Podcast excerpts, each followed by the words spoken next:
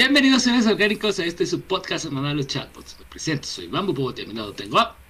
Allí bots orgánicos y aquí estamos un día de nuevo. En este episodio que es una continuación del anterior, ahora sí estamos cumpliendo aquello de seguir las, este, los episodios Y anteriores. si no, y si no nos creen, fíjense, tenemos la misma ropa. No debes decir ese tipo de cosas, quizá haya gente que no se haya dado cuenta. Siempre, además, yo siempre me he visto igual para todos los episodios, así que eso no es un... No, pero qué tal que dicen, no, miren, esos, esos bots no se bañan. No, está bien. Está bien. ¿Y de qué les vamos a hablar el episodio de hoy, querido Bababot? Pues, si el título no nos delata o no te has fijado en él, es, ya tengo mi título, ¿y ahora qué? Parte 2, posgrados. Ex- Exactamente, vamos a hablar precisamente de lo que requieres para ingresar al posgrado. En el episodio anterior hablamos de qué hacer cuando acabaste la universidad, las tres opciones, que era hacer un posgrado, eh, empezar a trabajar, emprender. Hoy estamos tocando los temas que involucran eh, empezar un posgrado y nos quedamos justo en la parte de cómo entrar al posgrado. Entonces, nos despeguen seres orgánicos que comenzamos. ¿Qué? ¿Bots? ¿IA? ¿Servidores? ¿Tecnología? ¿Noticias? ¿Polémica? ¿Consejos? ¿Criptomonedas? ¿Entrevistas? En fin, los chatbots. Regresamos a los orgánicos y ahora es, ¿qué necesito yo? O sea, ya, ya tengo la universidad, ya sé qué onda, dónde está, con tal vez con quién puedo trabajar, si todo esto. Y ahora ya tengo sí la, previa, ¿no? Ya tengo toda la investigación personal hecha. Ahora, ¿qué se tiene que hacer, Jebot? Pues ahora sí que meterse a la página. Bueno, yo supongo que ya te metiste a estas alturas a la página de la universidad. Entonces lo que tienes que tener cuidado es que no se te pasen las fechas. Y hay fechas que es luego como complicado decidirse. Bueno, no es complicado. Son malas fechas como para decidirse porque todavía falta muchísimo tiempo. Entonces puede que se te pase algún periodo. Sobre todo porque hay muchas universidades que solo aceptan una vez al año. Entonces, si las admisiones solo son una vez al año, quiere decir que solo el proceso de admisión solo va a empezar en un cierto periodo que va a ser como de un mes, quizá hasta menos. Entonces tienes que estar muy atento a cuándo te tocan esas fechas. Por ejemplo, si tu posgrado empieza en agosto, tú quieres empezar en agosto, posiblemente tengas que estar viendo las fechas, no sé, desde enero. O sea, si te decidiste en enero, es buen tiempo porque tienes como tiempo, ¿no? Para ir este, planeándolo. Si te decidiste en julio, estás frito porque lo más, proba- lo más probable es que ya haya sido todo el proceso de selección. Entonces, tienes que esperarte hasta el siguiente Ahorita, año. en la búsqueda personal que yo he estado haciendo, este, encontré una con ese caso de que nada más tienen un, un solo periodo de admisiones. Y se tiene, y el periodo de admisiones es de enero a abril. En abril se cierra y si pudiste, es que padre, y si no, nos vemos el siguiente año. O sea, pero puedes Entonces, aplicar a- al proceso de admisión desde enero. O sea, está, está abierto todo. Sí, desde de enero, eh, de, de enero a abril. Ah, pues ese está bastante generoso. Por ejemplo, les voy a decir, en, en CEU, en, el- en UNAM, empiezas en abril, a ver, enero, febrero, marzo, abril, y solo es abril, ¿eh? Solo es abril. O sea, si no te aplicaste en abril, luego ya empieza toda la parte de selección del examen, chalala, pero el registro tienes que hacerlo en abril.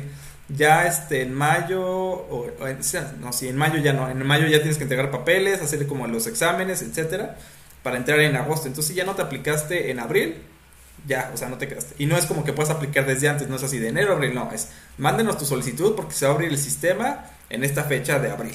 Este, bueno, en este periodo de abril. Entonces ahí tú tienes que llenar tu registro y demás. Y si se te pasó, pues te vas a otra universidad o, o te esperas un año, o sea, no hay otra No te esperas un año. Exactamente, es que también hay que tener mucho en cuenta eso. Otra, es que por lo regular se hace que es un examen, una entrevista y tal vez en otras partes no sea una entrevista, sino una carta de motivos.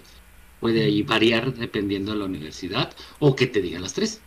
Sí, ahí, ahí depende, por ejemplo, por lo que yo he visto casi siempre, sobre todo las de tiempo completo, o sea, ya sean nacionales o extranjeras, siempre te hacen... El examen siento que luego no, es tan, no importa tanto a veces. Eh, lo que les importa más luego es la carta de motivos y la entrevista que tienen y quizá hablar contigo, ver qué proyectos has hecho, que les platiques algún proyecto, que te motiva, este, con quién quieres hacer el proyecto en, la universidad, o sea, si ya hablaste con el doctor, con algún laboratorio, en que lo, ese tipo de cositas, o sea, a veces eso depende de lo del examen, pero eso es como lo que siempre te piden, ¿no? Y bueno, obviamente te van a pedir tu certificado de estudios, ese tipo de cosas tienes que tenerlo. Este, páguenlo. cuando porque mira, una, una de las cosas que puede llegar a ser padre de posgrado es que dices, ay, no quiero hacer tesis de, de licenciatura o meterme por esas broncas de, la titulación. Y este, está también la titulación por maestría. Entonces es también un pro este, hacer el, posgrado. Sí, este, sí será un pro, aunque siento que es un poco arriesgado porque te pones como hasta doble presión, porque, o sea, si no tienes el de maestría, tampoco tienes el de licenciatura. Eh, lo que a veces te avalan para que no tengas que acabar toda la maestría para que te den la licenciatura es con que hayas, creo que, que te hayan admitido y hayas llevado, creo que ya un año o un periodo de tiempo ya, o sea, que ya hayas demostrado que estás bien en la maestría. El primer año, bueno, aquí en la universidad, en la Universidad de Guanajuato, en México, este, al año de que estar en la maestría, ya puedes hacer tus, ¿cómo se llaman? Tus trámites para titulación por, por posgrado. Entonces ya llegas, ah, mira, ya tengo mi año de, de, maestría, ten, dame mi título. Sí, y hablando precisamente de esto de las tesis, este, sí, la verdad, una forma buena de o sea, si quieres hacer posgrado, es un plus haberte titulado por tesis o algo de investigación. Porque ya tienes como algo de experiencia, a los doctores les gusta ver que ya hiciste un proyecto de investigación, o que hayas sido, de, que hayas sido la licenciatura, que hayas, hayas tenido la experiencia de haber escrito ese volumen grande llamado tesis y que hayas pasado por todos los niveles del infierno y cinco paginatas para que los vuelvas a pasar con ellos esos círculos del infierno. Entonces ya sepan cómo, cómo es esto. Eh, entonces bueno ya saben si, ustedes ya saben que van a hacer investigación y siguen en la, en la carrera eh, pues hagan una tesis la verdad les conviene. Eh, no se peleen con los doctores si, están, si piensan hacer este, el posgrado hoy mismo. Este, luego el círculo de los doctores es bastante eh, rencoroso. Entonces, mejor no se peleen con... No, o sea, no solo por este invitado, sino que he escuchado muchas veces de que pues terminan con malos términos con algún directivo porque se las hizo de cuadritos la vida. Entonces, ahí como que se pone tensa la situación. Y luego ya hasta no es viable luego hacer ahí el posgrado y se van a otro, ¿no? Entonces, bueno, también consejo para entrar, no se peleen con los directivos. que también a mí me dijeron es de tu tesis intenta que lleve tema para tu maestría. Sea, a veces sé que no se puede directamente porque dices, ah, yo quiero terminar, ya quiero hacer la tesis, a mí no me importa lo de maestría, que no sé qué. Pero si pueden llevarlo por decir, se van a quedar en la misma universidad y saben que tal vez con la persona que están haciendo la tesis es la misma con la cual van a llevar el, el ¿cómo se llama? La maestría, pues intenten llevar ya el tema desde abajo. Sí. O sea, eso, nada más es algo de prevención si se puede, que padre, si no, pues bueno, no. Sí, yo sí lo he visto y, y sí, o sea, es muy cómodo para todos. En parte a mí me daría flojera, porque sería pelearte con el mismo tema desde licenciatura hasta doctorado, o sea, imagínate como seis años peleándote con lo mismo, entonces yo sería así como que, no, gracias, yo mejor de en un momento ya cambio, pero ayuda, por ejemplo, de que pues sí, ya conoces al doctor, ya hiciste tu labor de investigación, sabes en dónde buscar, sabes del estado del arte, ya tienes gran parte pues hecho, ya conoces el laboratorio, ya tienes todo eso y nada vas siguiendo así como la caminita de licenciatura, maestría, doctorado, e incluso el mismo laboratorio. yo aquí lo veo mucho con los de óptica, son muy así. Sí, de que empezar, ¿no? Y luego ya llegan así hasta el doctorado. incluso, sí, incluso pues el mismo tema y cambiarte de universidad, si tu, si tu tutor tiene como conocidos en otra universidad, pues dices, ah, pues voy a seguir en lo mismo, pero en este otro lado. Y, ya no tiene que ser incluso. Ándale, también otra de las cosas padres que deben de investigar es de por decir, ah, este, si, si mi tutor tiene. Es que tú no me creo que. Creo tú lo, lo, comentabas, así de que. Ah, este, pues no sé, mi tutor tiene contactos tal vez en el extranjero, en algo, pues puede echarme la mano para poder irme a... Ah, sí, eso también. No lo dije en el episodio anterior, pero lo digo ahora. Sean interesados con sus tutores, vean este con quien tienen proyectos, porque por ejemplo si tienen proyectos en el extranjero es muy probable que tengan contactos, ¿no? Por ejemplo un artículo escrito, por ejemplo, entre él, una persona que está estudiando en Italia o Francia o en Inglaterra, algo así. Entonces quiere decir que pues, al menos lo tuvo que se llevan más o menos bien como para haber hecho un artículo juntos, ¿no? A menos de, y más si llevan más de uno. Si llevan uno puede que sí se conozcan pero hayan terminado peleados, ¿no? no, no es este, típico. Pero al menos se, se conocen, entonces pues te puede, pues te puede hacer el contacto para que vayas luego a estudiar allá. Y dices, pues bastante ayuda. Entonces, bueno, pero dentro de los requisitos, bueno, entonces nos quedamos en examen, que es, posible. Las entrevistas, es casi seguro que sí vas a tener entrevistas. Eh, haber investigado a idiomas y el idioma, sí, el idioma. sobre todo si vas a hacerlo en otro lado, es muy útil saber el idioma a donde vas, porque ¿A si dónde no... vas? Va a estar Sí, es como por decir, no, pues es que el inglés es universal. No sé, tal vez vayas a Alemania y el de la parada de bus tal vez no sepa inglés. Tal vez el de la tiendita no sepa inglés. O sea, no es que tal vez no sepa inglés. No vas a ver inglés, o sea, simplemente. Exactamente, y hay que tener en cuenta que, pues, pues, bueno, no sé, no me ha tocado todavía una entrevista este, para maestría, pero me imagino que es más o menos como una entrevista para trabajo, ¿no?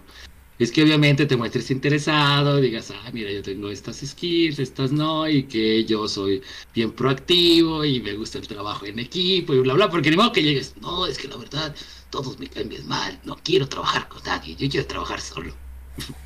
Pues, o sea, yo no sé cómo, o sea, yo, yo no vi las entrevistas de mis compañeros, pero luego los topabas ya en la, en, la, en, el, posgrado. Y era gente como muy extraña de repente, porque había gente que decía, no, pues así como que eran me quedé así, oye, ¿cómo hiciste? Ah, pues nada más lo hice así, nomás. Y siento que, que es menos difícil que las de trabajo, o sea, las de trabajo son, mu- o sea, son muy largas, porque tienes una con el reclutador, luego tienes otra con el administrativo, quién sabe qué, luego tienes otra ya con el líder de equipo, y luego te hacen un examen también. No, esas son horribles, luego las tocaremos precisamente. No es por este, decirles, pero siempre son como de tres fases. En cambio aquí no, aquí es como una y ya. Entonces, lo que sí es una para contra, o sea, con muchas personas, ¿no? Porque se ponen, a menos en el que yo entré, se pone así como todo el comité de- del área al que estabas aplicando. Entonces son como, eran que como cinco personas, creo. Entonces así como que, oh, yo tengo esta duda y, tal cosa, ¿no? Y te pregunto, oh, me fijo aquí que dices que hiciste tal cosa. Y ya así te, la vas llevando.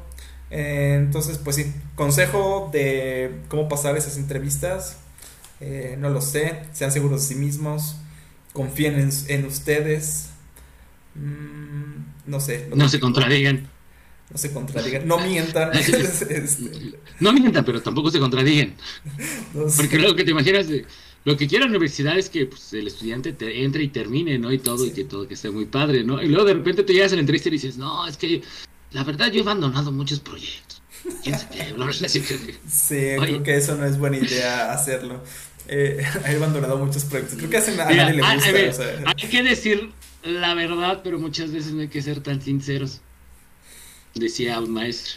Bueno, o sea, bueno, sí, o sea, sean honestos consigo mismos. En igual, ahí le- lo que ellos quieren saber más que nada es- son los motivos, ¿no? De que si vas a estar el tiempo suficiente.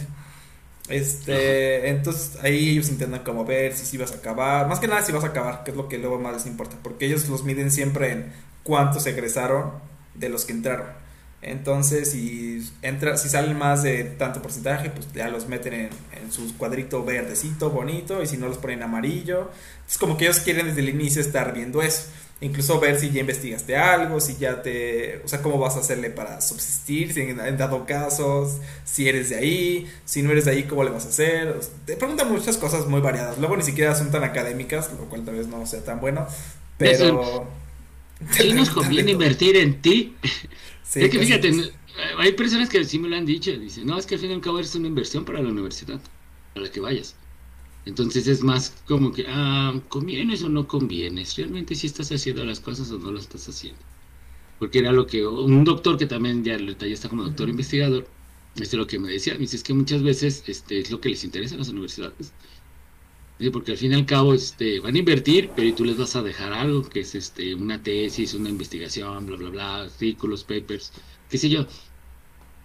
Y tal vez hasta puedas aventarte hasta el doctorado, ¿no? Y hasta seguir la línea de investigación, que sería lo más chido, bla, bla, bla. Pero también estabas hablando con un investigador, obviamente. Sí. Y Lo- bueno, Es lo que te a decir. Y el otro tema que quizá nada más recalcar un poquito es que los exámenes de admisión, que siempre te dan un temario, ¿no? Entonces, ustedes eh, intenten, bueno, no intenten, hagan esto, o sea, estudien, o sea, sí estudien para los exámenes de admisión. Es un examen de admisión tal cual como el de la licenciatura, el de que has tenido toda la vida. Te van a preguntar un poco de todo para saber qué más o La menos del estás- gusanito, te preguntan la del gusanito, No, que eso es el subió dos metros psicométrico. y se resbaló. este, te preguntan otras cosas así más técnicas. Casi siempre tiene el, el- el- es el del Pero la gusanito. del- Tiene dos la exámenes. El del La gusanito del gusanito es la onda. y el que sí es de la carrera. Bueno, de la, del posgrado. Y creo que con eso tocamos todos los temas. ¿Alguno que se me haya pasado? Querido Bobo. Eh, no, pues nada más, este, si quieres lo repasamos rápidamente.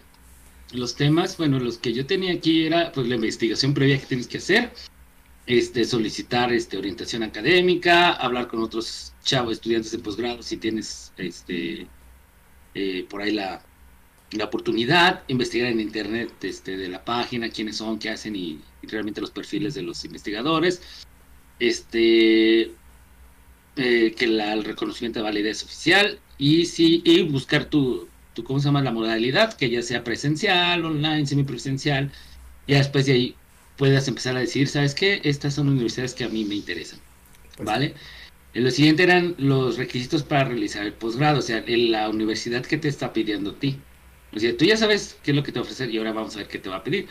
Obviamente lo típico, ¿no? Los datos personales, bla, bla, bla, cuáles son tus hard skills, formación académica, este, complementaria al idioma, conocimientos tal vez previos que puedas llegar a tener a la, a la ¿cómo se llama? A la, al programa, ¿no?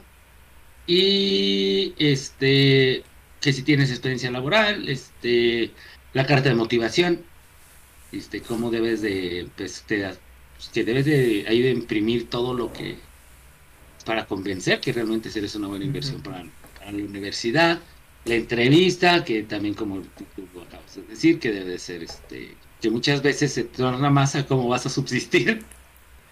Sí, sobre todo, es raro, pero sí, pues sobre todo si eres de fuera, te dicen, ay, ¿cómo lo vas a vivir? O sea, ya tienes donde quedarte. Es como que, porque lo siento en el sentido de que, por ejemplo, si no tienes como sólida esa parte, pues no te vas a, no te vas a poder dedicar a estudiar. 100%. Y puede que te salgas, ¿no? Entonces, este, en ese sentido, o sea, sí entiendo como por qué es eso. Otra cosa, pues, era, era, el examen de admisión, ¿no? Que es, ya hablamos ahorita de la del gusanito, que tal vez no les van a poner la del gusanito, pero sabemos que ese gusanito es la onda. Costos y financiamientos. Este, hay que también ver la modalidad y la universidad a la que vas a entrar, porque no es lo mismo que entres este, a una universidad pública a una universidad privada. Una, los, apoyos, los apoyos cambian. Y obviamente, este, si en cierto punto llegas a perder un apoyo, no sé, en un TEC de Monterrey, en un Ibero, los costos son muy grandes y más en maestría.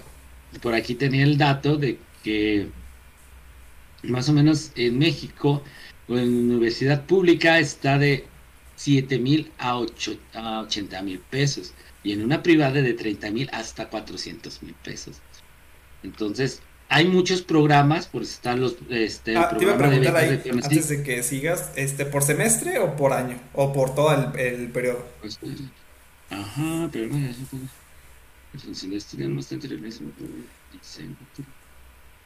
Dice, estudiar un máster en México puede costar desde 7 mil a 80 mil en la universidad pública. Estos precios son establecidos por cada institución. Por otro lado, si nos movemos al ámbito privado, no, no, no dice que si son, si son, este, por todo la, por todo el tiempo, por todo el tiempo.